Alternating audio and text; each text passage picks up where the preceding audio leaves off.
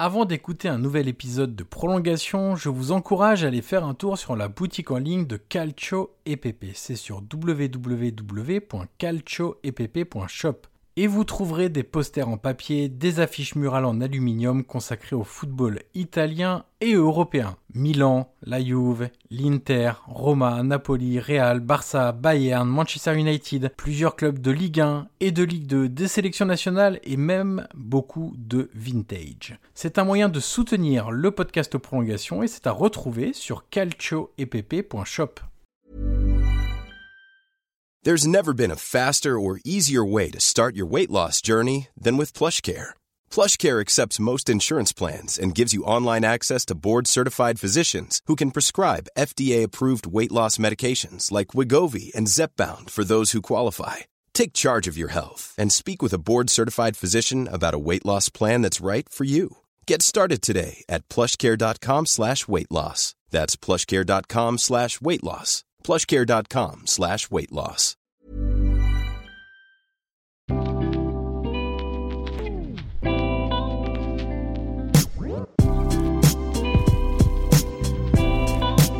Bonjour à tous, je suis Johan Crochet, journaliste et podcasteur, et je vous souhaite la bienvenue dans un nouvel épisode de Prolongation. Prolongation est un podcast d'entretien où je rencontre des acteurs du football pour décrypter et découvrir les subtilités de leur métier. Dans des conversations de 30 à 60 minutes, nous discutons de leur métier pour mieux le décoder. L'idée est de donner des clés pour mieux comprendre le football avec ceux qui le font. Et vous le verrez, il n'est nullement question de buzz dans ces entretiens avec des entraîneurs, des préparateurs, des recruteurs, des formateurs, des joueurs et bien d'autres personnalités. D'ailleurs, si vous avez apprécié cet épisode ou les précédents, je vous encourage à mettre les 5 étoiles et laisser un commentaire sur Apple Podcast pour faire découvrir Prolongation au plus grand nombre. Aujourd'hui, je reçois Khaled Karouri, fondateur de l'agence STO. Avec lui, nous avons évoqué le rapport qu'entretiennent les joueurs avec les réseaux sociaux, les bons côtés comme les dérives, le besoin de sensibiliser les entourages des joueurs et la gestion des critiques, parfois très sévères. Nous avons également abordé son travail sur la communication des footballeurs et l'aide apportée à travers des cours de média training sans pour autant tomber dans les phrases toutes faites et les récitations robotiques. Voilà pour le résumé, il est temps maintenant de laisser la place à cette conversation avec Khaled Karouri. Bonjour Khaled Karouri et bienvenue dans le podcast Prolongation. Bonjour Johan, merci pour l'invitation surtout.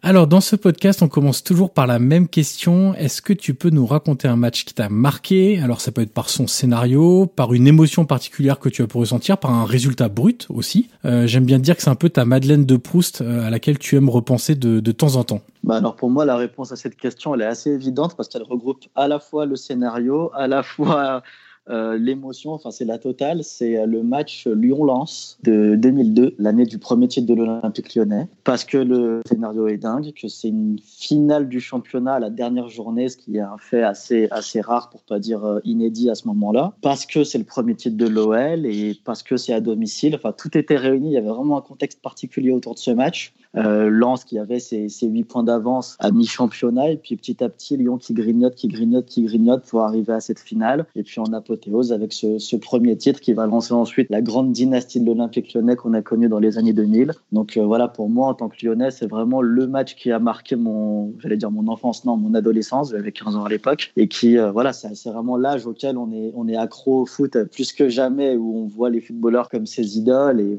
voir l'Olympique lyonnais gagner son premier titre, c'était vraiment magique ce, jour-là. Justement, quel était ton rapport au football quand tu étais euh, adolescent, même un peu plus tôt, quand tu étais enfant? Est-ce que tu en pratiquais en club, euh, ou juste avec des amis, ou même pas du tout, ce qui est aussi une possibilité? Et si tu pratiquais, est-ce que tu avais le secret espoir de finir professionnel, comme à peu près tous les gamins euh, à cet âge-là? J'étais rapidement assez lucide sur mon niveau. euh, non, je le pratiquais avec des amis, voilà, cours de récré, les mercredis après-midi, les week-ends, etc. Mais jamais vraiment de façon assidue. De toute façon, euh, voilà, comme je disais, j'étais assez lucide sur mon niveau. J'étais pas le plus grand technicien, j'étais pas le plus grand joueur qui avait dans la cour de récréation. Par contre, j'avais le flair pour marquer des buts. J'étais toujours bien placé. J'étais un peu le Pipo Inzaghi de, de l'école. Donc là-dessus, là-dessus, c'était plutôt sympa. Mais non, non, aucun secret espoir. C'était vraiment, voilà, le football en tant que passion. Et le rapport ensuite au, football en tant que fan, en tant que spectateur, que supporter, bah, c'était vraiment c'était viscéral quoi c'était regarder tous les matchs à l'époque j'avais pas Canal donc euh, je regardais j'écoutais les matchs à la radio je regardais en même temps le match encrypté j'essayais de décrypter ce qui se passait à l'écran avec le recul je me dis j'étais un peu fou mais euh, non, vraiment, quitte à regarder la télé encryptée avec, euh, avec la radio, mais vraiment à fond dans les matchs, à fond dans tout, découper les petits articles de presse sur mes joueurs préférés, ce genre de trucs. Euh, j'étais accro et puis voilà, en plus, ça coïncidait avec la période de l'Olympique lyonnais qui commençait à dominer le football français, donc ce qui rajoutait encore à, à l'émotion de l'adolescent qui était à fond dans son football. Donc ouais, non, c'était avec les tripes que je suivais ça. Alors à défaut d'avoir le niveau pour être joueur professionnel, euh, tu les côtoies de, près depuis euh, de nombreuses années maintenant, ces joueurs professionnels. D'abord comme journaliste et puis comme euh, on va résumer la chose comme ça, on va dire conseiller en communication. On va dire que c'est très très large, on va y revenir juste après à travers ton agence. Comment s'est faite la passerelle justement? C'est ça qui m'intéresse entre ta carrière de journaliste et l'ouverture de ta propre structure de communication, média training. On va y revenir un petit peu juste après. moi, le journalisme, vraiment, c'était mon rêve de gosse depuis l'âge de 15 ans, c'est ce que je voulais faire, journaliste sportif. J'avais ça en tête et uniquement ça en tête, donc j'ai tout fait pour y arriver, jusqu'à bah, avoir la chance de, réaliser mon rêve d'être journaliste sportif et en plus de suivre tout particulièrement l'Olympique lyonnais au quotidien. Donc euh, j'ai pu faire vraiment exactement ce que je voulais faire. Seulement, voilà, au bout de 7 ans et demi de, de journalisme, j'avais le sentiment d'avoir fait un peu le tour de la question et d'avoir euh, réalisé tout ce que j'avais à réaliser. Donc ça faisait quelques temps que j'avais en tête bah, de quitter euh, l'entreprise où j'étais, en l'occurrence le site Foot Mercato, et de voir autre chose. Encore fallait-il trouver l'idée. Et puis c'est en voyant des interviews de joueurs qui parfois tenaient des propos un peu euh, incohérents, totalement disproportionnés avec ce qu'ils étaient euh, au moment de leur carrière, et en voyant également les dérapages sur les réseaux sociaux des uns et des autres que je me suis dit qu'il y avait peut-être un travail à faire pour accompagner les joueurs justement à la fois dans leur euh, rapport aux réseaux sociaux, mais aussi les aider à communiquer, à faire passer leur message correctement et non pas, non pas leur euh, mâcher le boulot, mais vraiment les aider, les accompagner dans la façon de communiquer auprès des médias. Et euh, de cette idée bah, est née l'agence STO en, en juillet 2017. Alors dans ton travail quotidien avec plusieurs joueurs, je vais en citer quelques-uns, Lucas Touzard, Mehdi Zarkan, Alban Lafont, Bertrand Traoré et bien d'autres. Tu effectues plusieurs tâches différentes mais qui ont, j'ai le sentiment, un peu le, même but, c'est-à-dire faciliter la vie du footballeur professionnel sur un travail qui ne concerne pas le terrain et ses performances à proprement parler, mais un travail qui a potentiellement des conséquences sur ce qui peut se passer en dehors du terrain et parfois même sur le terrain. Quand euh, on est au cœur d'un fameux mot, d'un bad buzz ou ce genre de choses-là, ça peut avoir des conséquences aussi sur ta confiance, sur du coup les performances sur le terrain. Ton métier, c'est d'être euh, vraiment un facilitateur aussi au quotidien pour tes joueurs. Bien sûr, bon, on a vu le, cas extrême qu'on a eu à l'époque avec Serge Aurier, dont le dérapage sur les réseaux sociaux bah, a eu des conséquences claires et nettes sur, sur le terrain, euh, avec une mise à l'écart temporaire, avec une vidéo qu'il a dû faire sur le site internet du club, des excuses publiques pour exprimer son, désarroi face à la situation. Il y a eu un avant et un après l'affaire Serge Aurier en matière de communication chez les joueurs de foot. Et je pense que ça a fait prendre conscience à beaucoup que contrairement bah, à, à l'ancienne époque où la communication, c'était pas si important que ça, on parlait à la presse euh, autour d'un terrain de foot et puis voilà. En 2010 et maintenant 2020, bah, la communication, ça fait partie intégrante du métier de footballeur au même titre qu'un footballeur euh, s'entoure d'un nutritionniste, d'un préparateur physique, d'un préparateur mental, euh, pour gérer tous les aspects qui, lui permettent d'optimiser ensuite ses performances sur le terrain. Il lui est désormais bah, primordial d'avoir également quelqu'un qui s'occupe de sa communication, parce qu'avec les réseaux sociaux, avec les, médias en 24-24, avec les médias spécialisés, les chaînes spécialisées dans le foot, euh, les sites internet qui font du contenu foot et du flux euh, H24, la communication, c'est devenu quelque chose de réellement fondamental pour le joueur c'est aussi en ça voilà que, que j'ai eu cette idée parce que j'ai en étant journaliste j'ai bien vu l'évolution des médias et qu'aujourd'hui euh, le footballeur était entre guillemets euh, c'est pas le mot mais entre guillemets traqué H24 par les médias dans le sens où euh, la moindre petite phrase va être interprétée, surinterprétée, réinterprétée, décortiquée et ainsi de suite. Et d'une moindre phrase, on va en faire un buzz pendant 3, 4, 5 jours, voire plus, et ça peut suivre le joueur. D'ailleurs, il n'y a même pas besoin de phrases. Hein. Parfois, un simple like sur Instagram peut entraîner des conséquences médiatiques assez importantes et, se, et, avoir un joueur qui se retrouve au cœur de l'actualité euh, pour finalement trois fois rien, mais c'est des choses qui font parler et qui sont euh, régulièrement mises en avant dans la sphère médiatique au sens large. On a, on a tous en tête des, des communications un peu lunaires de certains joueurs et, et d'ailleurs tu en as fait le constat tout à l'heure en disant que c'est ça qui t'avait fait aussi penser et pencher la balance vers euh, la communication. On peut parler d'erreurs en interview, d'erreurs dans la vie privée, de choses qui se retrouvent sur Internet comme Serge Aurier, comme tu, tu as pu le dire, euh, des erreurs sur les réseaux sociaux. Est-ce que tu sens déjà quand tu commences à travailler avec un joueur, euh, on parlera après de quand il est un peu installé avec toi et tout ce que vous mettez en œuvre pour que euh, ça se passe bien, mais quand tu commences à aborder le sujet de la communication avec les joueurs, est-ce que tu sens, là je parle vraiment de communication au sens large, hein, pas forcément de réseaux sociaux, de prise de parole, on va dire, on va résumer ça comme ça. Est-ce que tu sens déjà que ça les intéresse? Est-ce que répondre à des médias en, je sais pas, en zone mixte, euh, en interview en one-to-one euh, avec euh, où là on a un peu plus le temps de, s'installer en avant-match. Est-ce que tu sens que ça les intéresse ou est-ce que tu sens que pour eux c'est vraiment une contrainte? Sachant qu'il y a des personnalités un peu différentes, hein, ça c'est évident. C'est ce que je voulais dire. Bon, c'est du cas par cas vraiment. Mais je sens qu'il y a un intérêt parce que justement, je sens qu'il y a une prise de conscience des, des joueurs qui se rendent compte qu'aujourd'hui, leur parole est attendue et qui sont attendus au tournant quand ils vont s'exprimer. Il y a des joueurs qui réellement, euh, j'ai déjà été confronté à ça, par exemple, des joueurs qui vont me dire, moi, Khaled, euh, j'estime que je ne peux pas parler encore pour le moment parce que j'ai pas assez fait de média training, parce qu'au club, on ne m'a pas donné les outils pour m'adresser aux médias. Dans le doute, parce que je sais que les médias peuvent ensuite interpréter mes propos, qu'une petite phrase mal, mal tournée, mal, mal prononcée peut avoir des conséquences. Je préfère carrément me retirer et me dire non, je ne vais pas parler, que ce soit en zone mixte, en conférence de presse, tout ça, je vais passer mon tour. Il y a vraiment une bascule, j'ai l'impression, au niveau des joueurs. Au tout début, de, quand je me suis lancé dans la boîte, il y en avait beaucoup qui me disaient oui, bon, bon moi, la communication, euh, ça m'intéresse pas plus que ça. Je, parle et puis voilà, je pense que ça va très bien. Certains même qui pourtant m'ont inspiré l'idée de la boîte et qui m'ont fait dire qu'il y avait des problèmes de communication, ces mêmes personnes sont venues, à qui j'ai proposé mes services m'ont dit non, non, t'inquiète, moi, pas de souci, euh, je parle et ça me va comme ça, sans se rendre compte de l'impact que ça pouvait avoir. Aujourd'hui, trois ans après, bientôt quatre ans, euh, je me rends compte que beaucoup ont évolué et ont pris conscience de l'impact de leur communication et de l'impact que peuvent avoir leurs propos et surtout du côté néfaste que ça peut avoir euh, et des répercussions que ça peut avoir en cas de, en cas de, de mauvaise interprétation. Tu disais, euh, il y a des joueurs qui ne se sentent pas au début, qui ne veulent pas parler parce qu'ils estiment qu'ils ne sont pas encore armés pour ça. Finalement, tu es entre le, le conseiller communication et le préparateur mental limite, c'est-à-dire euh, donner confiance aux joueurs, donner confiance en ses moyens de pouvoir s'exprimer. On est limite plus proche d'un travail mental que d'un vrai travail de coaching en communication?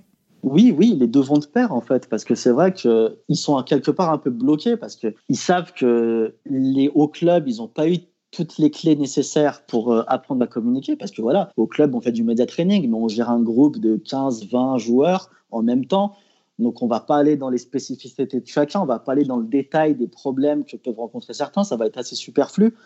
Et il y a des joueurs qui réellement estiment qu'ils ne se sentent pas capables de parler parce que c'est un vrai travail, ça s'apprend. Quand on a 16, 17 ans, euh, on n'a pas forcément les armes pour arriver face à une armée de 10 caméras et en zone mixte après un match, alors qu'on est en sueur, qu'on est fatigué, qu'on est c'est son premier match en professionnel, et on va te dire, bah, va parler. Ça, ça peut paraître bête, mais on se rend pas compte, mais c'est un moment qui est fort dans la carrière d'un jeune joueur. Je, mets au défi tout jeune homme de ce âge-là d'y aller et de, et de tenir euh, des propos de qualité, concis, propres, etc. Donc il y a vraiment un travail de fond à faire pour petit à petit, à force de donner justement des clés au joueur, à force de lui apprendre les usages, et que lui, petit à petit, bah, prenne l'habitude et que ça devienne de plus en plus naturel, il y a un travail de libération qui se fait. Et comme tu le dis, au final, ça revient à un travail également psychologique parce que le joueur va petit à petit se sentir mieux, se sentir plus à l'aise, mieux dans sa peau et se libérer, se sentir mieux. Et c'est aussi comme ça qu'on communique bien. Est-ce que tu as le sentiment que ton de journaliste dans ton cursus, ça met en confiance aussi les joueurs parce que quelque part tu as les bons réflexes quand tu fais du média training parce que tu as été de, de l'autre côté de la barrière. Tu peux faire de la prévention, leur dire à qui ils vont parler, c'est-à-dire même rien que présenter le journaliste qu'il aura en face ou dans un pool de journalistes tu vois en zone mixte en lui disant, je te prends un exemple tout bête, hein, mais euh, à Lyon, celui de l'équipe qui euh, sera en zone mix, c'est telle personne, il a cette sensibilité-là ou autre chose. Euh, la personne de Foot Mercato qui suit l'OL, c'est telle personne. La personne de RMC qui suit l'OL, c'est telle personne, etc. Leur présenter leurs interlocuteurs, leur présenter aussi bah, un petit peu les choses euh, auxquelles ils vont devoir faire face, à quoi ils doivent s'attendre, etc. Est-ce que tu as le sentiment que ce côté ancien journaliste met en confiance les joueurs parce que tu peux leur présenter un peu les bons et les mauvais côtés, entre guillemets, de ce qu'ils vont avoir en face d'eux? Ça, j'en suis, j'en suis certain, j'en suis convaincu. Euh, nous, l'avantage qu'on a, comme tu le dis, c'est qu'on était journaliste. On n'est pas des purs communicants, même si on a fait de la communication dans, nos, dans notre cursus euh, voilà, d'étudiants, etc. Mais notre cœur de travail, ça a été le journalisme. Et du coup, les joueurs sont plus, je pense, en confiance avec nous parce qu'ils savent que ce qu'on va leur dire, les clés qu'on va leur donner, c'est pas juste entre guillemets du, travail de communicant bateau qui peut aussi les desservir parce que parler pour parler et avoir des contenus un peu tout faits, voilà, de communicants, euh, c'est pas ce que recherchent les journalistes, c'est pas ce que recherchent les supporters quand ils vont lire une interview d'un joueur. Et avoir ces clés-là, nous lui dire en tant qu'ancien journaliste, écoute, tu vas faire face à tel journaliste, il pourrait te poser ce genre de questions parce qu'on le connaît, on sait comment il est, on sait sur quel terrain il peut venir t'attaquer, etc. Et te trouver des angles de réponse, te dire, bah toi, qu'est-ce que tu veux faire passer comme message? Bah tiens, nous on était journalistes, on sait comment mieux faire passer ton message, euh, quelles phrases peuvent aussi accrocher auprès du journaliste pour avoir un bon un titre qui va plus lui plaire, plus l'interpeller, euh, et du coup quelles phrases vont aussi ressortir auprès des supporters parce que c'est super important. Quand on fait une interview, on a tendance à, à penser aux médias et aux journalistes auxquels on s'adresse, mais avant tout, il faut penser aux supporters. C'est lui qui va lire l'interview, c'est lui qui va ensuite faire ce qui va être repris les discussions qu'il va y avoir sur les réseaux, etc. Il faut avant tout penser aux supporters. Et nous, en tant qu'anciens ancien journalistes, ben, on aura ces clés-là pour lui permettre de avoir les quelques petites bonnes phrases, les quelques bonnes tournures de phrases qui vont faire en sorte que son discours va aussi bien passer auprès des supporters et faire en sorte que son message soit compris de tous. Est-ce que tu as un exemple en tête de quand tu étais de l'autre côté de la barrière, donc quand tu étais journaliste, où tu as vu un joueur s'exprimer, alors quelle que soit la prise de parole, réseaux sociaux ou pas, ou interview classique, ou zone mix, ou même, tu vois, les interviews tout de suite après le coup de sifflet final auprès du, journaliste bord terrain, où tu t'es dit, ou euh, lui, euh, compliqué ce qu'il vient de nous dire, ou tu l'as même traité parfois en tant que journaliste sur le site de Foot Mercato par exemple. Euh, est-ce que tu as un, un exemple en tête que tu peux reprendre, par exemple, auprès de, tes joueurs aujourd'hui en leur disant, bah tu vois, lui à cette époque-là, il a fait une erreur et ça arrive à tout le monde. Il n'y a pas d'idée de le pointer du doigt, c'est juste dire, il a fait une erreur, voilà ce qu'il faut éviter de refaire. J'ai pas vraiment d'exemple d'erreur, mais j'ai des exemples de joueurs en fait dont, je me demandais pourquoi ils venaient nous parler. Ou à des conférences de presse, le joueur venait tirer la gueule et répondait par oui, non, oui peut-être, oui effectivement faisait des phrases de trois secondes en tirant la gueule et je me disais mais personne ne t'a forcé à venir. Pourquoi tu viens à ce moment-là? Ce que je dis toujours à mes joueurs c'est quand vous donnez une interview faut qu'il y ait un message à faire passer. Si c'est juste de donner une interview pour donner une interview pour dire regardez euh, j'ai ma page dans l'équipe ou quoi que ce soit ça ne sert à rien. Une interview c'est aussi une communication donc c'est aussi un message à véhiculer des idées à faire passer si c'est pour tirer la gueule, euh, que quand on te filme et que quand ça va être diffusé à la télé, on voit un joueur qui n'est pas heureux d'être là, qui a envie de parler à personne, le message il est mauvais, que ce soit pour les médias qui ensuite vont se braquer vis-à-vis de toi, que ce soit pour les supporters qui vont se dire mais ce mec-là, bah, s'il n'est pas heureux, bah, il a qu'à partir, personne ne le retient. Et ça, ça, ça arrivait très souvent que les joueurs viennent parler alors qu'en fait ils n'ont pas envie de parler. Moi je dis toujours à nos joueurs, si vous acceptez de faire une interview, jouez le jeu correctement, sinon ça ne sert à rien.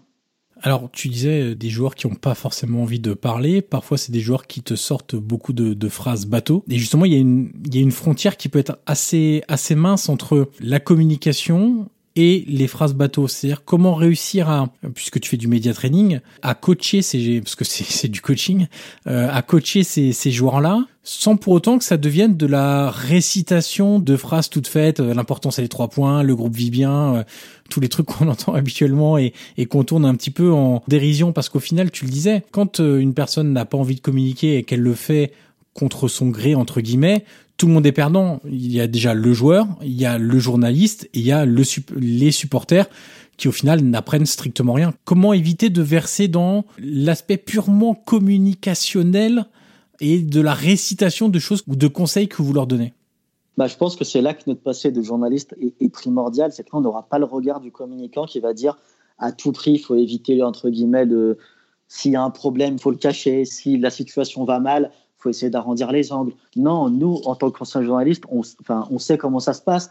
Ce qu'on va dire aux joueurs, c'est écoute, si tu restes par exemple sur, une, je sais pas moi, ton équipe vient de perdre ses cinq derniers matchs, on va pas te dire de dire aux journalistes tout va bien, vous inquiétez pas. Non, si ça va pas, si en interne ça va pas, si toi t'es pas bien dans ta peau, si toi tu as envie de pousser un coup de gueule, on va t'aider à passer ce coup de gueule, on va te donner les clés pour le passer, on va te dire dis-nous ce que tu as envie de dire et ensuite on va te dire bah, cette phrase-là, peut-être place-la comme ça, insiste plus sur ce mot-là, sur cet aspect-là des choses, prends par ce biais-là, ce genre de choses. Mais on va jamais dire aux joueurs, fais le robinet d'eau tiède et ça va bien se passer. Non, nous, l'idée, c'est au contraire de, lui dire, si tu as envie d'y aller, bah voilà comment y aller. Et je pense que c'est ça qui fait la différence entre nous et d'autres agences qui peuvent être concurrentes avec des gens qui faisaient de la communication avant.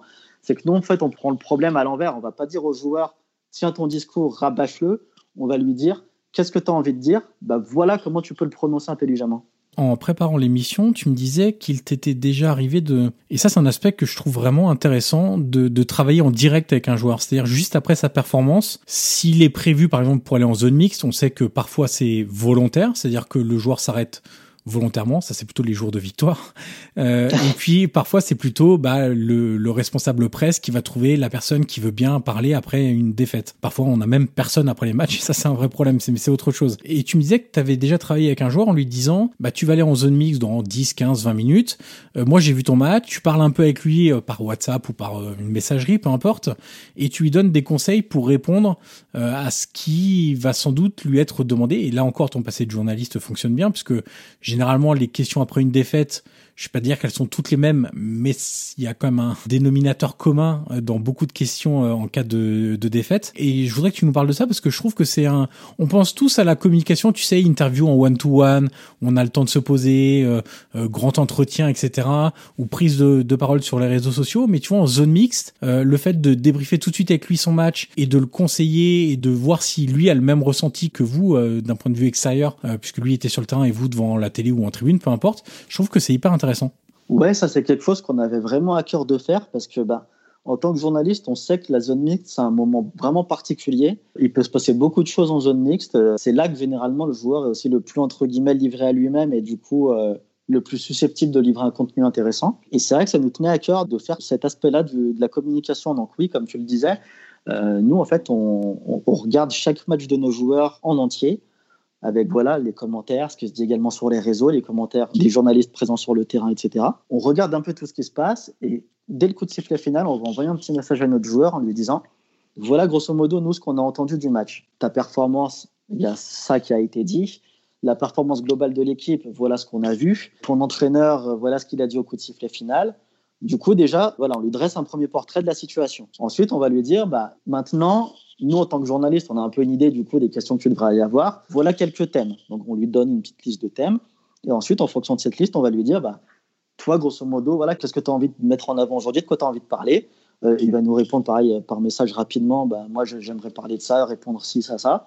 Et encore une fois, comme je te disais, bah, nous, en fonction de ce que lui va nous dire, on va lui dire, bah, insiste peut-être là-dessus, mets l'accent sur ce mot-là, oublie pas de parler de tel sujet à un moment donné, parce que c'est important. Par exemple, s'il y a une polémique avec l'arbitre et que le joueur, il a, il a cran, qu'il a envie de critiquer l'arbitre, là, par contre, on va peut-être lui dire effectivement que quand il s'agit du corps arbitral, s'il veut éviter de se prendre une amende ou ce genre de choses, va peut-être falloir se calmer un peu, mais au contraire parler d'autres choses. Enfin, c'est vraiment un travail de fond qu'on fait minutieux parce que la zone mixte, c'est vraiment un moment clé.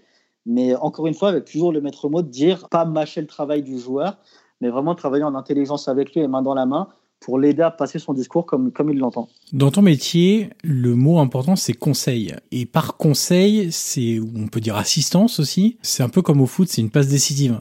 C'est-à-dire que tu peux faire la bonne passe décisive et qu'il n'y ait pas le but derrière et que l'attaquant rate par exemple l'occasion. Euh, si on reprend un peu cette euh, comparaison stylistique un peu bizarre euh, que je viens de faire avec dans ton métier, il y a la, passe décisive que tu vas faire au joueur en lui expliquant ce qu'il peut dire, comment le dire, ce qui a été dit, etc. pour lui donner des clés. Et ensuite, le joueur peut décider de suivre tes conseils. C'est quand même un peu la base. si vous travaillez ensemble, j'imagine que c'est aussi pour ça. Mais il y a peut-être aussi le, le côté émotion qui va ressortir, tu vois, le, le côté euh, réaction à chaud, etc. Est-ce que ça t'est déjà arrivé de voir un joueur, un de tes joueurs, aller totalement à l'encontre ou du moins ne pas trop avoir écouté tes conseils et euh, avoir réagi plutôt à chaud ou avoir euh, insisté sur ce qu'il voulait lui dire et faire passer comme message avec lequel tu n'étais peut-être pas trop d'accord alors non, je t'avoue que ce cas de figure n'est pas trop arrivé, parce que c'est vrai voilà, qu'on regarde à chaque fois du coup, des briefs, euh, ce que le joueur a dit ensuite, on regarde un peu le lendemain matin dans la presse, etc., ce qui est sorti. c'est vrai que c'est rarement arrivé, j'essaye de me rappeler, mais j'ai pas le souvenir de ça. Généralement, le joueur, il est assez réceptif, parce que voilà, il sait qu'on est là pour lui et qu'on est là pour, pour son bien. Euh, donc non, j'ai pas de souvenir d'un joueur qui allait totalement à l'encontre de ce qu'on lui a dit. Par contre, à l'inverse, j'ai peut-être le souvenir de des fois où de me dire, euh, je vois la liste des questions finalement qui ont été posées en zone mixte, etc. Et de me dire, ah, c'est vrai que ce thème-là, je l'ai peut-être oublié, que c'est peut-être moi finalement qui n'ai pas mis la passe, la passe décisive euh, correctement. Plutôt dans ce sens-là. Mais généralement, les joueurs, ils sont assez adroits. Comme sur le terrain, j'espère pour eux, ils sont assez adroits face au but. Là, on parle de la communication des joueurs. Et sauf erreur de ma part, au sein de l'agence STO, vous ne conseillez pas d'entraîneur. Est-ce que c'est une évolution qui te semble tout à fait euh, pertinente pour des entraîneurs de se faire conseiller sur la manière d'aborder les choses immédiatement à chaud après les rencontres, sur la manière de présenter les choses en conférence de presse d'avant-match, sur les leviers actionnés pour féliciter, critiquer un de ses joueurs, féliciter l'équipe de manière générale, critiquer l'équipe de manière générale, de parler de la relation avec les dirigeants?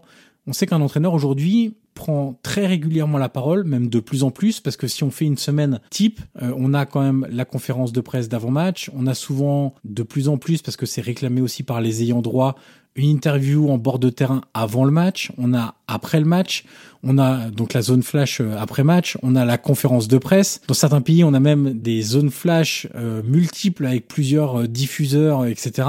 Est-ce que c'est c'est un truc que tu aimerais faire, par exemple? Bah, c'est quelque chose qu'on a essayé de mettre en place pour être tout à fait honnête. On a discuté avec deux trois entraîneurs, mais malheureusement, c'est pas allé plus loin. Est-ce que tu sais pourquoi? Bah, je pense ce que j'allais dire, je pense que les entraîneurs, malgré tout, d'eux-mêmes travaillent plus en amont leur communication. D'eux-mêmes vont plus réfléchir à ce qu'ils vont dire.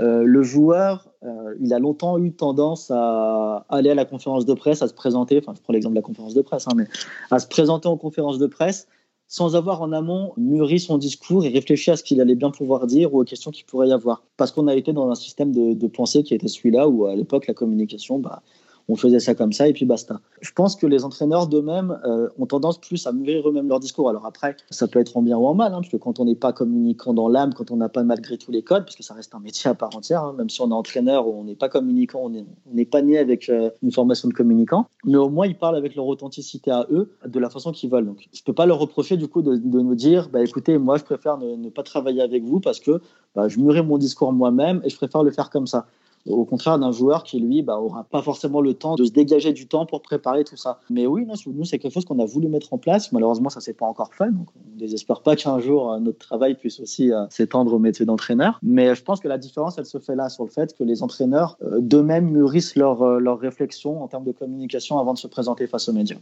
Et peut-être que en tant que leader, parce que l'entraîneur est un leader de groupe aussi. Ils ont, comme tu disais, en parlant de, de réflexion, ils ont sans doute réfléchit un peu plus aux conséquences et à la portée des mots. C'est-à-dire qu'il se pose sans doute un peu plus la question de tiens mon attaquant n'a pas marqué depuis cinq matchs. Est-ce que c'est parce que il en manque de confiance? Est-ce que c'est parce que techniquement il rate tout? Ou est-ce que c'est parce que euh, il n'est pas dans le bon état d'esprit, euh, il a envie de partir, etc. Et, et du coup il actionne peut-être différents leviers selon le, le cas précis. Si en gros il fait rien à l'entraînement, ben, il va peut-être plutôt avoir tendance à, à dire, sans forcément l'allumer, mais à dire, bah, en ce moment il travaille mal, par exemple. Euh, si c'est un manque de confiance, bah, avoir à choisir des mots pour le booster un petit peu, pour le réconforter, pour lui redonner confiance. C'est peut-être euh, un travail que les joueurs ne font pas parce qu'eux, ils sont dans leur performance, euh, j'allais dire, vraiment individuelle, alors que l'entraîneur est un leader de groupe. Bien sûr, il y a aussi de ça. Voilà, conseiller en communication peut aider l'entraîneur sur tout ce qui est entre guillemets général, voilà, ce qui relève des résultats, ce genre de choses. Mais ensuite, quand on rentre voilà, dans le travail individuel sur chaque joueur, quand il faut s'exprimer sur la situation personnelle d'un joueur qui est en difficulté face au but, comme tu le disais, ou qui est en perte de confiance, ce genre de choses, c'est tellement du travail entre guillemets mental sur le joueur que seul l'entraîneur a en réalité les clés pour en parler parce que seul lui le connaît réellement. C'est pas le conseiller en communication qui n'a pas accès aux entraînements, qui n'a pas accès à l'intimité du vestiaire, qui va pouvoir réellement l'aiguiller. Malgré tout, je pense que c'est un travail qui peut, qui peut s'étendre parce que ben, je ne vais pas donner de nom comme ça, mais on, connaît tous des entraîneurs qui se pensent de bons communicants et qui en réalité pourtant font plus de, de bad buzz qu'autre chose quand ils sont en conférence de presse. Dans vos missions à l'agence STO, il y a aussi le community management, donc la gestion des réseaux sociaux. Alors c'est un vaste sujet, les réseaux sociaux et, les sportifs. Euh, on peut même élargir un peu à tous les sports. Avec ton expérience, tu me disais tout à l'heure, on a le sentiment qu'ils ont quand même plus compris, notamment depuis l'affaire euh, Serge Aurier. Est-ce que encore aujourd'hui, pour certains, tu sens un peu de naïveté à ce niveau-là, ou est-ce que tu sens maintenant qu'ils sont vraiment briefés, qu'ils ont vu des exemples de choses où, des joueurs qui ont mal agi, mal parlé, peu importe, ont eu des retours de bâton assez difficiles. Euh, bah, tout ça fait que finalement, euh, ils sont quand même plutôt bien au courant de, de ce qu'il faut faire et pas faire? Ils sont quand même sensibilisés. Alors bah, nous, pour le coup, quand on a présenté euh, voilà l'agence aux joueurs qu'on a sollicité au départ en créant en créant l'agence, directement, euh, ce qui leur parlait le plus en termes de travail de communication, c'était les réseaux sociaux. Plus que le travail voilà face aux médias, aux journalistes, etc. C'était vraiment cet aspect-là parce que euh, l'affaire Sergioria a vraiment vacciné beaucoup de joueurs, je pense. Et il y a eu une vraie prise de conscience de l'impact que pouvaient avoir les réseaux sociaux. Surtout que les réseaux sociaux, il n'y a pas de filtre. Autant quand on est face à un travail, face à un journaliste, une interview, etc. Pendant longtemps, les joueurs sont retombés sur leurs pattes en disant oui, mais c'est pas vraiment ce que j'ai voulu dire, ça a mal été retranscrit, ce genre de choses. Là où les réseaux sociaux, il n'y a pas de ça, il n'y a pas de filtre. C'est toi et ta communication directement livrée au public. S'il y a un problème, il n'y a pas d'excuse, il n'y a rien qui pourrait justifier, c'est ton erreur, point. Donc là-dessus, je pense que ça a vacciné beaucoup de joueurs et que tout de suite, c'est vraiment, moi, ce qui m'a marqué, c'est que rapidement, les réseaux sociaux, oui, on veut travailler avec vous sur les réseaux sociaux. Alors maintenant, il y a toujours un peu de naïveté, voilà, parce que on reste sur des joueurs qui ont quoi, qui ont 18, 19, 20, 21 ans. Enfin, à cet âge-là, on réfléchit pas à tout, à toutes les conséquences. Euh, je mets au défi n'importe quel jeune homme de 18 ans de ne pas faire d'erreur lui-même sur ses réseaux personnels, en rigolant avec ses potes, en mettant des bêtises sur leur mur, en les taguant sur des trucs euh, qui n'ont pas vraiment grand, grand sens. Je mets au défi quiconque de ne pas le faire. Malheureusement, comme ils sont footballeurs pro, ils ont une image qui est autre, ils ont une dimension qui est autre, ils ont, qu'ils le veuillent ou non, que ce soit bien ou non, je sais pas, je, ne suis pas juge, mais ils ont valeur d'exemple aux yeux de certains. Et du coup, il faut faire attention. Mais moi, ça m'interpelle toujours quand je vois, par exemple, des supporters sur Twitter qui vont cracher leur venin sur un joueur parce qu'il aurait liké le post d'un adversaire, mais qui, avant d'être son adversaire, c'est aussi son ami d'enfance. Euh, sous prétexte que son équipe a perdu face à cette équipe, il n'aurait pas le droit de liker le, poste de son ami. Euh, je pense qu'on perd un peu la tête avec ce genre de choses-là et que bah, qu'on le veuille ou non. Alors oui, oui, tu as peut-être perdu, je sais pas moi, on va dire, redonner un exemple, peut-être que Bordeaux a perdu contre Monaco, mais euh, qu'est-ce que ça peut faire que X va liker le poste de Y alors qu'ils sont, ils se connaissent depuis 10 ans euh, qu'ils ont été en de formation ensemble, qu'ils ont été amis, et que bah, quand un joueur fait défiler son compte Instagram, bah oui, il voit le poste de son ami, instinctivement il va cliquer, il va liker, sans réfléchir aux conséquences. Et malheureusement, on est toujours à la recherche du buzz, du petit truc, de la petite bête pour nuire à l'image des joueurs. Et là-dessus, c'est dommage. Alors nous, en tant que conseiller de communication, voilà, c'est notre métier de leur dire. Bah, écoute, si tu peux éviter de liker ce truc, bah, peut-être que fais-le, parce que peut-être que pour toi, c'est rien, mais bon, si ça peut éviter de braquer certains, voilà, ne te prends pas la tête et ne le fais pas. Mais j'avoue qu'il y a des choses comme ça qui m'interpellent et qui, enfin, je me dis qu'on vit quand même dans une époque un peu, un peu particulière. Même question que, que tout à l'heure pour le travail avec les médias, on va dire traditionnels ou classiques. Euh, comment faire pour ne pas transformer son compte euh, Twitter ou Instagram en, en, un simple compte de, tu sais, de, de promotion avec du contenu lisse euh, à base de photos d'entraînement super bien faites par le photographe du club, les photos des chaussures de l'équipementier. On est tous tombés sur ce genre de compte de joueurs pro où tu te dis, tu commences à le suivre et tu te dis, mais en fait, au bout de, de trois ou quatre posts, tu te dis, mais pourquoi je le suis? Parce que tu regardes, c'est euh, à chaque entraînement une photo officielle du club qui veut pas forcément dire grand chose d'ailleurs. C'est euh, la photo de c'est euh, Adidas, Nike, Puma, peu importe, qui vient de recevoir. Et pas grand chose d'autre en fait. Une, une photo du match aussi super belle de Getty Images et, et voilà. Et en fait tu te dis mais quel est l'intérêt de, de, le suivre? Parce que ça c'est le côté journaliste entre guillemets mais même le côté supporter quand tu es supporter et que tu t'abonnes au compte des, différents joueurs, au-delà du fait d'avoir des photos d'entraînement, ok, très bien, mais ils l'ont à la limite sur le média officiel du, club déjà en lui-même. Euh, c'est pour essayer d'avoir un peu le tout ce qui est l'à côté, euh, l'envers du décor, des tranches de vie. On, ne demande pas euh, de montrer qu'il est en train de manger un concombre, une salade de concombre, voilà. Mais si tu veux des petits trucs rigolos parfois avec un coéquipier, ce genre de choses là, comment faire pour que le conte en fait il soit vivant, tout simplement vivant et, et naturel, plutôt que euh, un vrai mur de, de communication. I'm Sandra, and I'm just the professional your small business was looking for. But you didn't hire me because you didn't use LinkedIn jobs. LinkedIn has professionals you can't find anywhere else, including those who aren't actively looking for a new job but might be open to the perfect role, like me. In a given month, over 70% of LinkedIn users don't visit other leading job sites. So if you're not looking on LinkedIn, you'll miss out on great candidates like Sandra. Start hiring professionals like a professional. Post your free job on linkedin.com/people today. C'est pas forcément simple parce qu'il y a des joueurs qui, euh, toute personnalité qu'ils sont, euh, n'ont pas envie de montrer leur, euh, leur vie entre guillemets privée, des choses intimes, etc. Mais nous, ce qu'on essaie de leur faire comprendre, c'est comme tu le disais justement, c'est que quand une personne va s'abonner à ton compte, c'est qu'elle a envie de te voir toi c'est qu'elle a envie de voir autre chose, c'est que tu te dois de lui donner, entre guillemets, quelque chose de différent, de singulier, parce que, comme tu le disais, sinon tu vas sur le site officiel du club, tu retrouves les photos, tu retrouves l'actualité du club. Euh, quand on va sur un réseau social, son nom l'indique, hein, il y, a le mot social dedans, donc il faut se donner aux, supporters, qu'on le veuille ou non, c'est comme ça. Donc nous, l'idée, c'est de leur dire, bah, leur faire un travail de pédagogie pour leur expliquer, bon, bah, même si t'aimes pas ça, voilà, de temps en temps, une petite photo de toi, je sais pas, moi, quand c'est Noël, une petite photo de toi en famille, ça peut pas faire de mal. Quand tu es dans le vestiaire, une petite photo avec un de tes coéquipiers que t'aimes bien, ou un petit moment où vous charriez, ce genre de choses, faire une petite story, voilà, où tu blagues avec tes potes, enfin, des petits trucs comme ça de temps en temps. Alors, bien sûr, faut pas le faire constamment, parce qu'il y a aussi l'excès inverse, il y a aussi les supporters qui vont ensuite se plaindre quand un joueur montre ce genre de choses alors que son équipe perd. Donc, il faut toujours aussi garder l'équilibre entre le sportif et le personnel parce que la bascule, enfin, dans un sens ou dans l'autre, au final, on a toujours des, des pour et des contre. D'un côté, on va se plaindre quand un joueur en donne pas assez. D'un côté, on va s'en plaindre aussi quand le joueur en donne alors que la situation sportive du club ne, ne l'exige pas. Ouais, ou on lui dit euh, va bosser plutôt que d'être sur les réseaux sociaux, en gros. Pour euh, schématiser, je n'osais pas le dire comme ça, mais c'est exactement ça.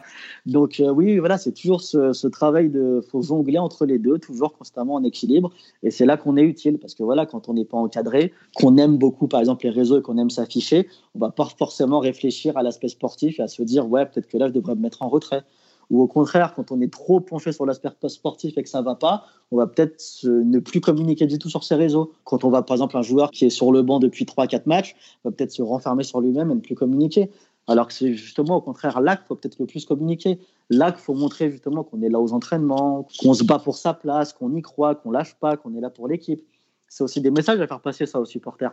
Et c'est là que nous, en tant que conseillers, euh, on a un intérêt, c'est qu'on a le regard extérieur pour lui dire ah bah peut-être que là oui tu joues moins, peut-être que toi là naturellement tu n'as pas envie de poster, mais au contraire vas-y. Euh, là on a cette photo de toi, vas-y mets-la parce que ça montre que tu as la niaque, que tu es là, que tu te bats, que tu pas, que tu subis pas la situation et que tu n'en as pas rien à faire de la situation de ton club, qu'au contraire tu en veux et que tu es toujours dans la course. Et c'est des choses comme ça, voilà, des petites clés qu'on peut leur donner, des petites astuces pour euh, servir de leur réseau à bon escient. Parce que les réseaux sociaux, c'est aussi une façon de communiquer. Alors, on va prendre un exemple. Pendant qu'on enregistre, je suis actuellement sur le compte de Lucas Touzard, le compte Instagram de Lucas. Et il y a pas mal de choses qui m'interpellent et que je trouve intéressantes. Au-delà de ce que, comme j'ai dit, les photos de match, les photos d'entraînement, là, je parle pas de story, hein, parce que très sincèrement, pour être tout à fait honnête, il n'y a pas de story en cours. Euh, si je parle vraiment des, des, photos mises sur son profil, il y a un vrai mix entre sa vie en club et, ce qu'on a expliqué, photos de match, photos d'entraînement, et puis des petites choses un peu perso. Pour un exemple, euh, photo pendant les fêtes de fin d'année avec, j'espère pas me tromper, sa, sa compagne, a priori. Tout à fait. Euh, voilà. Euh, il y a une photo où il est au bord d'un lac, a priori. Alors je sais pas si c'est un lac ou, fleuve ou je ne sais pas. À Berlin, il y a des photos aussi en vacances, euh, les vacances euh, d'été. Ça c'est le côté un peu tranche de vie entre guillemets. Et ça je trouve ça très intéressant. Il y a un côté que j'ai trouvé très amusant, c'est se servir un peu des des mèmes ou des choses un peu rigolotes qu'on voit parfois passer sur les réseaux sociaux et se l'approprier. Les, les, fameuses quatre photos différentes entre LinkedIn, Facebook, Instagram et Tinder. Euh, J'avoue que ce, ce, ce truc-là, le, le, montage est vraiment marrant. Franchement, pour le coup, c'est bien pensé et je trouve ça assez marrant. C'était pour sa signature au Hertha Berlin. En fait, on voulait marquer le coup et c'était à ce moment-là que ce même circulait et on s'est dit, bah, c'est l'occasion de surfer dessus, c'est marrant justement. Enfin, la photo Facebook où tu es à la cool, la photo LinkedIn où tu es bien, et puis la photo Tinder, ça match avec le Hertha Berlin puisque c'est le club où tu signes et c'est ton nouveau club. Donc on s'est dit, allez, on, tente, et c'est vrai que ça a été super bien relayé sur les réseaux, les supporters du Hertha ont adoré. Donc ouais, c'est aussi le travail qu'il faut faire, le travail entre guillemets de veille sur euh, voilà, les, les, choses qui se passent, les choses qui se font, et essayer de rebondir là-dessus euh, pour nos joueurs. Et dernier élément euh, que je voulais évoquer avec toi, il y a au mois de une publication du, du mois de mars, euh, rester à la maison. Euh, ça n'a jamais été aussi facile de sauver des vies. Donc là, on est vraiment dans le côté plus citoyen que footballeur. Est-ce que c'est un sujet de discussion? Comment vous l'abordez avec les joueurs? J'imagine que c'est eux qui, alors, soit ils vous en parlent ou soit ils le font euh, instinctivement tout seuls. Mais quel est votre échange sur les sujets de société, notamment? Euh, Là, c'est un vrai sujet parce que c'était au tout début de l'épidémie Covid et je crois que c'est le jour où le confinement a été annoncé, le 16 mars, si je dis pas de bêtises. Et c'est une prise de parole forte pour un footballeur. Et parfois, on attend aussi ça. On attend aussi ça parce qu'on sait que c'est des gens qui sont très suivis. Tu parlais tout à l'heure du, du, rôle de modèle. Et effectivement, moi, je considère qu'un footballeur, à aucun moment, ne doit être un modèle. C'est simplement un être humain comme les autres, avec ses forces, ses faiblesses, ses failles, comme euh, ses, ses bons côtés, et que bah, les erreurs, euh, ça arrive à tout le monde, et comme tu le disais, à 18 ans, 20 ans, 21 ans, même, même 30 ans, on peut faire des erreurs. Mais, mais c'est vrai que cette prise de parole-là, parfois, elle est encouragée on entend souvent des journalistes ou même des, supporters dire euh, bah, ce serait bien qu'ils s'expriment sur tel ou tel sujet. Euh, parfois, c'est critiqué, à l'inverse. Comment vous, vous gérez ça avec, euh, avec vos joueurs? Bah, Là-dessus, on a toujours été clair avec les joueurs. Nous, on est force de proposition, mais après, on ne veut pas travailler leur personnalité. C'est-à-dire que là, par exemple, pour le confinement, on a proposé à nos joueurs, on leur a dit, voilà, nous, on voit que c'est le confinement, il y a sûrement un message à faire passer là-dessus parce que c'est très important et il y a des choses à respecter, ça va pas être simple pour tout le monde et il y aura sûrement des gens qui voudront ne pas respecter, etc. On vous le propose, est-ce que vous voulez le faire ou pas? Ça a été pareil avec le mouvement Black Lives Matter, euh, où voilà, il y, avait, il y a eu pas mal de choses qui sont mises en place sur les réseaux et on a dit à nos joueurs, écoutez, nous, on vous propose de poster. Maintenant, c'est vous en tant que citoyen qui décidez si oui ou non euh, vous voulez vous positionner. Nous, on n'est pas là pour vous dire ouais, mais c'est bien, tu vas voir, euh, c'est le sujet qui buzz en ce moment. Et puis en plus, euh, si tu fais un truc sur ça, tu vas voir, tu vas prendre 100 000 followers, ou enfin 10, 000, 10 followers, ou 15 followers, ou 100 followers, ou j'en sais rien. Nous, vraiment, l'idée, c'est de leur dire, c'est votre réseau malgré tout, donc c'est votre image qui va être en jeu. Qu'est-ce que vous, vous avez envie de faire? Nous, on vous propose de le faire parce qu'on estime que c'est important, parce qu'on estime que la cause, nous, en tout cas, nous touche à titre personnel. Maintenant, est-ce que vous, vous voulez le faire ou pas? Et ensuite, c'est chacun avec son libre arbitre qui va nous dire, bah, écoutez, moi, sur ce sujet-là, je vais passer ou d'autres qui vont nous dire bah, au contraire, ouais, on va y aller parce que moi, ça, ça me tient à cœur aussi. Et c'est vrai que j'ai envie de le faire maintenant que vous m'en parlez. Donc c'est vraiment du cas par cas. Euh, avec, euh, encore une fois, en ligne de mire, la perception que le joueur peut avoir et le respect de sa décision. Parmi les dérives sur les réseaux sociaux, euh, Instagram ou, Twitter, peu importe même Facebook pour ceux qui sont encore sur ce réseau, il y a les commentaires haineux ou simplement insultants en cas de contre-performance. Alors on part du principe que chaque joueur a sa propre personnalité, que chacun réagit donc à sa façon, à sa manière. Comment vous conseillez vos joueurs là-dessus quand ça ne va pas bien en fait? Parce que finalement, j'ai pas envie de dire que c'est facile de communiquer quand tout va bien, on va dire que c'est plus facile en tout cas. Quand ça va moins bien, quelle est votre approche avec eux? Et notamment euh, un match important qui est perdu ou vraiment une performance où un des joueurs passe à côté et peu importe, il marque un but contre son camp qui est décisif ou ce genre de choses-là. Quels sont les conseils en gros ne, Essayez déjà d'éviter de consulter les réseaux sociaux les lendemains de défaite, par exemple. Ne pas répondre surtout aux provocations, aux insultes? Alors déjà, moi, je voulais mettre quelque chose en, avant parce que c'est quelque chose dont on parle pas beaucoup. Les support, enfin les supporters ou les personnes sur les réseaux sociaux qui, voilà, vont critiquer les joueurs, enfin critiquer notamment sur Twitter, c'est plus que des critiques, souvent des insultes sous les posts, et pensent que les joueurs sont blindés, ou que les joueurs ne regardent pas, ou pensent que sous prétexte que bah, voilà, ce sont des joueurs, euh, ils sont payés une certaine somme, ils sont professionnels, donc ils doivent accepter les insultes, les critiques et. Moi, j'ai entendu parler d'un joueur, c'est pas un de nos joueurs, mais voilà, c'est un joueur qui est en Ligue 1, qui regarde très souvent euh, ce qui se dit sur ses réseaux. Je sais que ça le touche au point de se sentir mal après les matchs, de ne plus parler.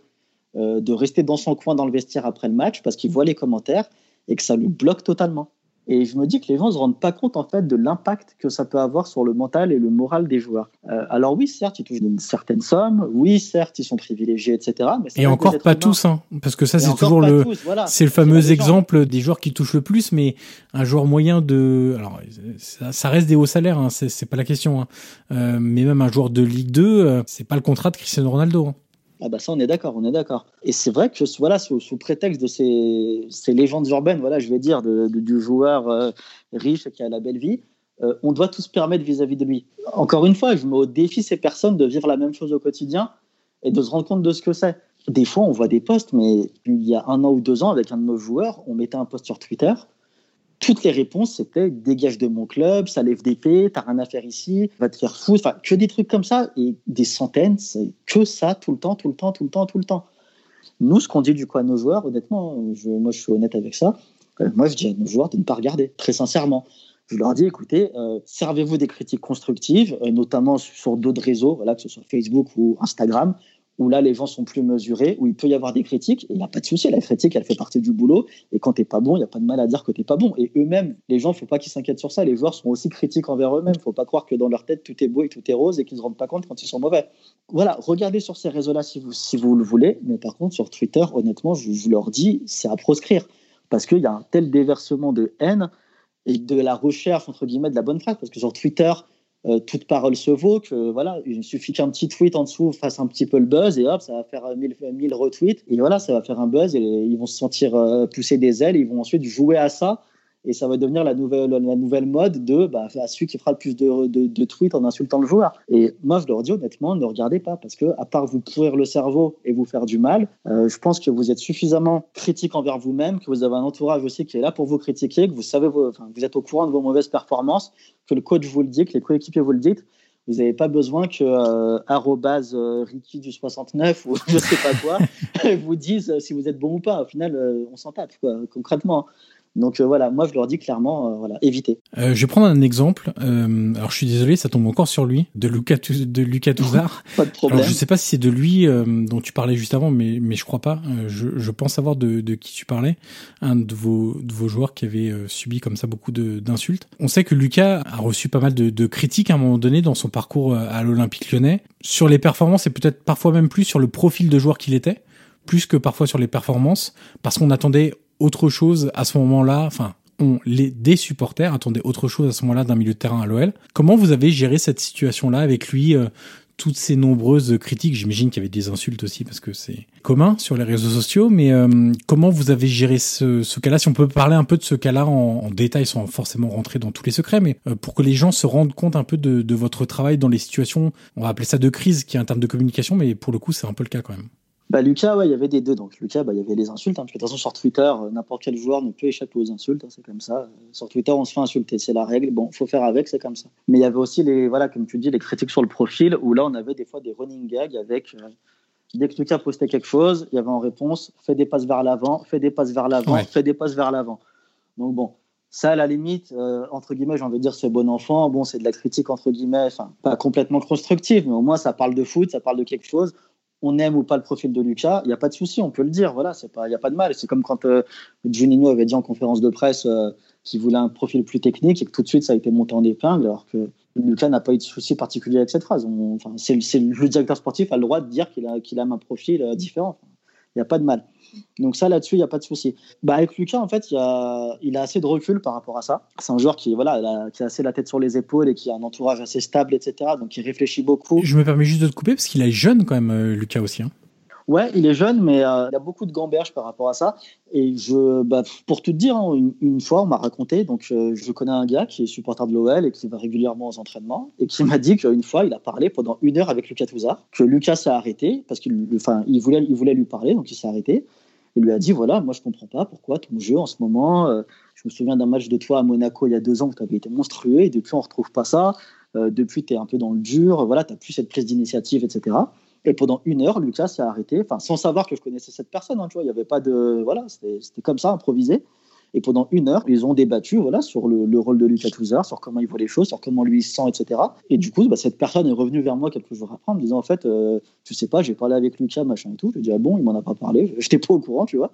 Il m'a dit ouais ouais bah voilà pendant une heure il s'est arrêté on a discuté c'était super intéressant parce que voilà je l'ai critiqué il a pris les critiques il n'y avait pas de problème il l'a pas pris personnellement il m'a pas haussé le ton etc au contraire on a bien échangé on a eu un échange constructif un débat et j'ai trouvé ça super intéressant voilà qu'un joueur bah, sans qu'on lui demande quoi que ce soit en plus bah, prennent le temps de, discuter parce qu'on croit que les joueurs, encore une fois, sont des machines, sont des robots ne se rendent pas compte, sont un peu hors sol et se rendent pas compte de la réalité. Mais Lucas, en tout cas, c'était l'exemple contraire, c'est-à-dire que lui bah, a conscience, enfin, il a très conscience quand il est bon et quand il l'est pas.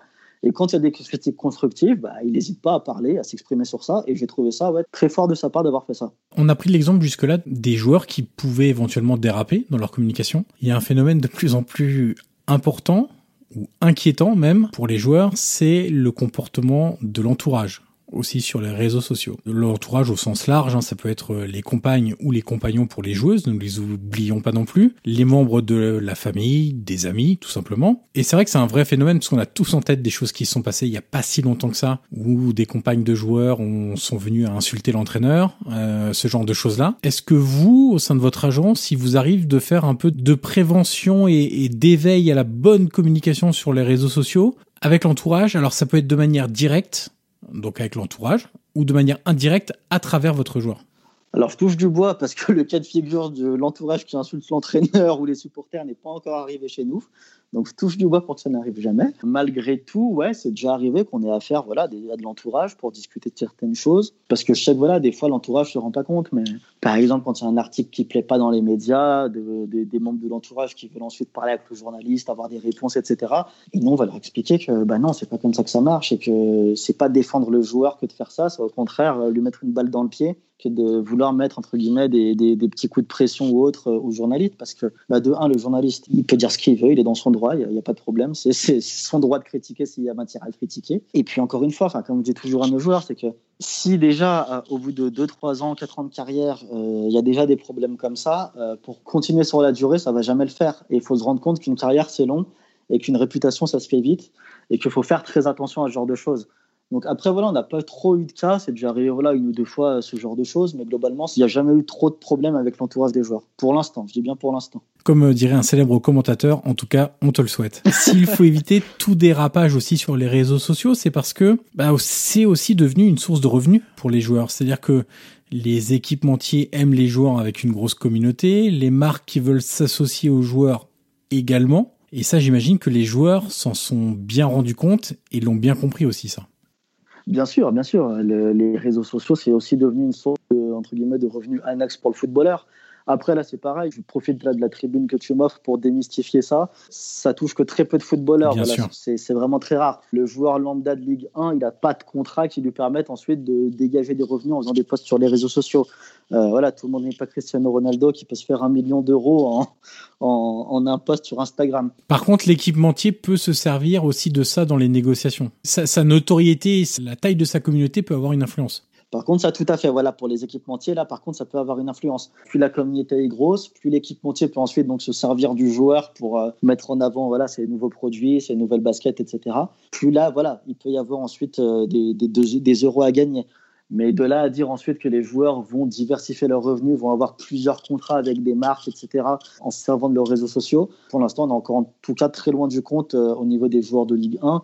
Euh, ça touche, euh, voilà, hormis euh, des joueurs du PSG et une poignée d'autres, ça touche personne pour l'instant. Une dernière question sur les réseaux sociaux. Toutes les questions que je t'ai posées, en fait, je suis parti du principe où c'est le joueur qui gérait son compte lui-même. C'est-à-dire que vous, vous étiez là pour l'assister et le conseiller, mais que finalement la prise de décision et même l'action en elle-même, c'était le joueur qui le faisait. Est-ce que des joueurs t'ont demandé, vous ont demandé de gérer vous-même ces réseaux sociaux parce que soit un peu la flemme, soit pas forcément l'appétence pour les réseaux sociaux, mais il sait que c'est une nécessité, ou soit tout simplement pas à l'aise pour communiquer. Alors la prise de décision, elle se fait toujours en commun parce que nous, c'est ce qu'on leur explique toujours, ça on veut les mettre à contribution parce que qu'ils le veuillent ou non, c'est leur image à eux. Donc, faut qu'ils aient leur mot à dire dessus. Donc, la prise de décision, voilà, quand on, on va leur proposer des textes, on va leur proposer du choix dans les images, etc mais on leur laisse décider ensuite de quel texte choisir et quelle image choisir. En revanche, oui, effectivement, autant il y a des joueurs qui aiment les réseaux sociaux et qui du coup vont nous dire, bah, malgré tout, je vais le gérer moi-même. Donc euh, on se met d'accord sur le texte, etc. Et ensuite, c'est eux qui publient. À l'inverse, il y a des joueurs qui détestent ça parce que, comme tu le dis, bah, c'est pas dans leur appétence, c'est pas dans leur euh, le style de vie, c'est pas ce qu'ils aiment. Et, du coup, ils vont nous dire, bah, par contre, c'est vous qui publiez pour moi. Et là, effectivement, c'est nous qui allons ensuite euh, faire les clics, mettre la photo, etc mais bien sûr toujours en accord avec le joueur sur les choix des, contenus, parce que c'est son image et qu'on veut surtout pas bah, lui mâcher le travail, parce que c'est comme pour ce qui est de la partie euh, travailler avec les journalistes, on ne veut pas en fait faire tout de A à Z et que le joueur ait rien à faire, parce que c'est pas comme ça que ça marche. Le, joueur est partie prenante, c'est son image, c'est lui qui, qui est entre guillemets en première ligne. Donc on veut et on tient, et ça c'est quelque chose que, voilà, qui, qui nous tient à cœur, que le joueur choisisse avec nous, toujours. Mais du coup, si c'est vous qui gérez le, le contenu, enfin le compte, pardon, est-ce que c'est pas justement plus difficile pour récupérer le contenu? Parce que si le joueur a, à la main sur le compte, je veux dire une story faite avec euh, son coéquipier dans le vestiaire, c'est facile et en un clic c'est fait. Si là c'est vous, il est obligé de vous transmettre la vidéo, que vous vous en occupiez derrière, est-ce que pour vous au final c'est pas plus compliqué et du coup on peut avoir le sentiment que c'est un peu moins naturel dans le process? Non, non, bien sûr, parce que pour tout ce qui est story, de toute façon, nous, ce qu'on leur dit, c'est de le faire eux-mêmes. Non, non, qu'on soit bien d'accord. Euh, nous, on gère la partie voilà, post, publication, etc. Mais après, on leur dit toujours, même si on a les accès au compte, lui, les a également. Donc, lui peut aussi poster quand deux, trois fois quand il a envie. Et ensuite, pour les stories, nous, on va l'inciter à le faire parce que voilà, c'est important de faire des stories de temps en temps. Donc, non, non, qu'on soit bien d'accord, le joueur a également accès à son compte. Et euh, si on le gère, on va dire grosso modo, 80% ben, du temps pour euh, tout ce qui est les posts au quotidien. Ben, pour les trucs comme ça, les trucs particuliers, les stories ou puis des petits posts comme ça de famille ou ce genre de choses, euh, c'est le joueur qui a la main dessus, on est d'accord. Petite question boutade entre guillemets, vous gérez pas mal de comptes, ça vous est jamais arrivé de poster un truc sur le profil de Mehdi Zarkan qui concernait Lucas Touzard? Si je fais la réponse politiquement correcte, je vais dire évidemment que non. Si je fais la réponse réelle, c'est possible que ce soit arrivé une ou deux fois, mais ça n'a pas duré plus d'une ou deux secondes et heureusement, ça a vite été enlevé. Voilà. Ouais, eh, c'est le, le, le multi-compte n'est pas toujours facile à gérer et euh, parfois on peut passer à côté. C'est arrivé à, je veux dire, ceux qui gèrent plusieurs comptes, euh, même à leur, euh, leur échelle, hein, leur propre échelle, le compte personnel, le compte du média, par exemple, etc., si on parle de journalistes, ou même d'un club, hein, entre le community manager d'un club et son compte personnel, parfois il y a eu des petits soucis. C'est une réalité. Mais c'est ce que j'allais dire, ouais, c'était plus souvent de croire publier sur le compte du joueur et en fait je publiais sur mon compte. C'était ah, plus dans ce sens-là plutôt qu'entre deux comptes de joueurs. Oui, c'est déjà arrivé, mais heureusement, on se rend compte assez rapidement, on enlève ça au bout d'une seconde et on le refait, donc généralement ça passe inaperçu. Enfin, j'espère. Euh, dernière petite question, quelle est votre euh, relation avec les départements médias des clubs dans lesquels évoluent vos joueurs? Parce que ça, c'est un, un, sujet qui m'intéresse parce que là, on a beaucoup parlé des joueurs qui communiquaient à travers vous, mais il y a aussi des joueurs, enfin des clubs qui communiquent à travers les joueurs pour le coup. Euh, et eux aussi, les clubs sont directement impactés par la bonne ou la mauvaise communication d'un joueur. On prend l'exemple de Serge Aurier. Alors les gens vont dire ah il parle encore de Serge Aurier, donc on pourrait peut-être prendre un autre exemple. Mais si demain, on va prendre un autre exemple euh, hypothétique pour le coup, euh, pour pas euh, voilà partir sur Serge Aurier. mais si demain un joueur du Stade Rennais sur ses réseaux sociaux fait quelque chose de totalement hors du commun et hors du commun de façon négative, on va parler de ce joueur-là comme étant un joueur du Stade Rennais. Donc forcément, il y a un impact sur le club derrière. Quelles sont vos relations avec les départements médias, départements presse des clubs dans lesquels évoluent vos, vos joueurs? Parce que ce que vous faites vous peut avoir un impact sur eux bah, Généralement, on est en bonne entente avec eux. Donc, il y, a un vrai travail voilà, qui se fait de mise en relation avec les, départements presse de ces clubs-là. Euh, bon, alors, il y, a, des fois des départements presse qui ne se rendent pas compte de l'importance et qui, du coup, ne vont pas spécialement, euh, entre guillemets, nous, calculer. Mais euh, de plus en plus, voilà, les départements presse sont sensibilisés au réseau parce que je pense que bah, eux aussi, avec les réseaux des clubs, ils se rendent compte aujourd'hui de l'impact que ça peut avoir. Du coup, oui, non, il y, a un vrai travail qui se fait de mise en relation, que ce soit pour le travail sur les réseaux, mais aussi sur le travail dont on parlait de, préparation d'interview, etc. Parce que bah, quand nous, on aimerait faire parler un joueur dans tel ou tel média, il bah, faut forcément aussi avoir l'aval du club. Donc voilà, il y a un vrai travail de mise en relation pour discuter du timing, pour trouver une date, trouver un lieu où faire l'interview, des petits détails comme ça de, travail de mise en place en amont qu'on doit faire ensemble. Donc euh, non, non, les, clubs sont de plus en plus ouverts à ça euh, et surtout se rendre compte que c'est devenu important parce que bah, eux-mêmes ont énormément de choses à gérer. Et je pense que ça les soulage aussi de savoir que les joueurs sont entourés, ça, apporte de la stabilité et de savoir que le joueur, quand il va communiquer, il n'est pas livré à lui-même. Ils savent où le joueur met les pieds et qu'il est bien entouré. Donc ça, je pense que c'est important même pour eux. Pour résumer notre entretien, Raled, si tu devais trouver les trois ou quatre choses qui témoignent de l'importance d'une bonne communication pour un joueur de foot, qu'est-ce que tu donnerais comme élément? C'est pas simple comme question, euh, mais premier argument qui me vient, c'est que c'est bête à dire, hein, c'est même un constat un peu triste, mais à niveau sensiblement égal entre deux joueurs, la préférence pour un club ou même pour une sélection nationale se fera, je pense, sur celui qui communique le mieux. Et je dis ça, je trouve pas ça spécialement que ce soit une bonne chose, mais euh, je pense que ça se remarque beaucoup de plus en plus, notamment au niveau des clubs où des fois on voit des recrutements où on se dit mais pourquoi spécialement ce joueur? Et on se rend compte qu'en fait la euh, résonance que peut avoir justement le joueur en question sur les réseaux, le nombre de followers, ce genre de choses, peut avoir un impact euh, direct, et je pense, hein, sur euh, son recrutement ou pas par un club. C'est quelque chose que j'ai remarqué ces derniers mois, ces dernières années, qui tend, j'ai l'impression, à, à, de plus en plus exister. Ensuite, j'ai pas trop d'autres éléments comme ça qui me viennent en tête, mais vraiment celui-là me marque beaucoup, enfin il m'interpelle beaucoup de me rendre compte à quel point ça peut avoir des répercussions en fait sur la carrière d'un joueur, en bien comme en mauvais. Donc là, j'ai parlé du cas bien, Euh, mais ça peut aussi être le cas mauvais où des joueurs sont retrouvés avec des contrats signés et malheureusement rompus en à peine euh, une heure. Tout ça pourquoi? Parce que des anciens tweets de lui ont été déterrés, euh, au cours desquels il critiquait son nouvel employeur. typiquement en Espagne, il y a eu un cas d'école avec un joueur qui venait de signer au sein de la réserve du FC Barcelone. Euh, ce qui était bah, le, rêve d'une vie pour lui, et qui se retrouve une heure après à voir son contrat être rompu parce que des tweetos ont déterré des anciens tweets de lui euh, anti-Barça et pro-Real Madrid. De se rendre compte à quel point en fait la communication aujourd'hui avait un réel impact. On n'est plus sur euh, voilà un impact entre guillemets, une mauvaise image, etc. On est vraiment sur une carrière qui peut basculer en bien comme en mal. je trouve que ça, ça en dit long aujourd'hui sur la place qu'a pris la communication, enfin la place prise par la communication, pardon, dans la vie d'un footballeur. Et, justement, le comble pour un communicant, c'est de le remarquer et même de le déplorer. Oui, oui, ben, je pense que c'est aussi mon côté ancien journaliste voilà, qui fait que je ne suis pas 100% communicant et que c'est entre guillemets, c'est pas parce que ça, ça va dans le sens de mon boulot actuel que je vais me réjouir de ça. Voilà, c'est quelque chose qui quand même est, assez dingue de se dire que ne serait-ce que des tweets euh, d'un joueur quand il avait 16 ans, qui était encore un ado et qui se rendait pas compte qu'il serait peut-être footballeur pro et qui bah, tweetait comme un ado de 16 ans, bah, peut être supporter du Real et, on va adorer voir le Real battre le Barça, ce qui est la moindre des choses quand on est supporter du Real et qu'on est ado, ben, peut avoir des répercussions 3, 4, 5 ans après quand en fait il s'avère qu'il est pro et que ben, euh, ben, une carrière pro fait qu'on peut signer dans un club euh, qui peut être son club euh, ennemi quand on était supporter. Mais voilà, on met les sentiments de côté, on est professionnel et on, endosse fièrement le, blason de son nouveau club. Mais non, ben, la preuve que non, ça ne marche pas comme ça. On arrive au bout de l'entretien, Raled, et la dernière question est toujours la même pour tous mes invités. Qui aimerais-tu entendre dans ce podcast dans les prochaines semaines? Est-ce que tu as un nom en particulier à me soumettre? Ou plus simplement, si tu n'as pas de nom directement, un métier que tu aimerais que les auditeurs puissent découvrir, approfondir, redécouvrir et beaucoup d'autres verbes en ir. ben moi, il y a un homme que dans ce milieu que j'aimerais mettre en valeur parce qu'il est débarqué il n'y a pas si longtemps que ça dans ses fonctions. Et je trouve qu'il a pris une dimension assez dingue. Je trouve que son travail est remarquable. Je pense que j'ai l'impression, avec ta description, qu'on va rester dans le Rhône. Vrai ou pas? C'est fort probable. et qu'il a une dimension humaine qui est assez rare dans ce milieu, malheureusement. Euh, bah, tu l'as reconnu, je pense, hein, c'est Juninho.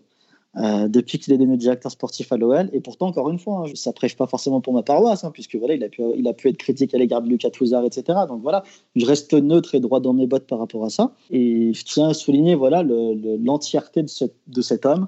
J'ai la chance de le connaître un peu personnellement et d'échanger de temps en temps avec lui. Et c'est vraiment quelqu'un de rare dans ce milieu, qui a des vraies valeurs, qui sait faire, passer l'intérêt de son club avant le sien, qui sait faire passer euh, l'intérêt du groupe, l'intérêt collectif, l'intérêt de ses, enfin, des salariés du club avant le sien.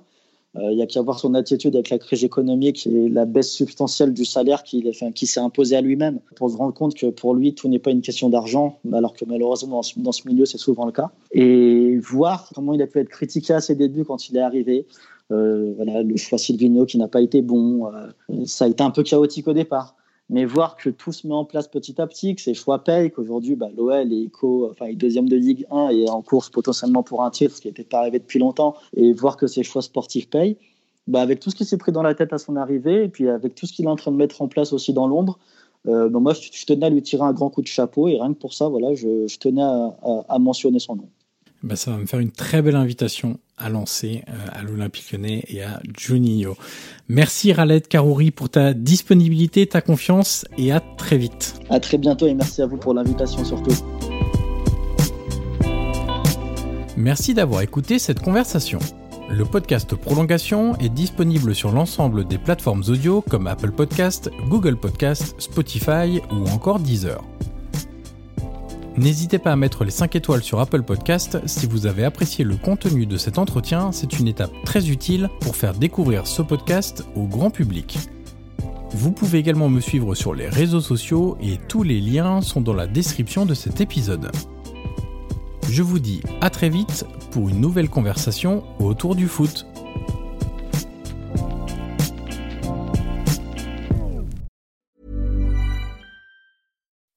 When you make decisions for your company, you look for the no-brainers. If you have a lot of mailing to do, stamps.com is the ultimate no-brainer. Use the stamps.com mobile app to mail everything you need to keep your business running with up to 89% off USPS and UPS. Make the same no-brainer decision as over 1 million other businesses with stamps.com. Use code program for a special offer. That's stamps.com, code program.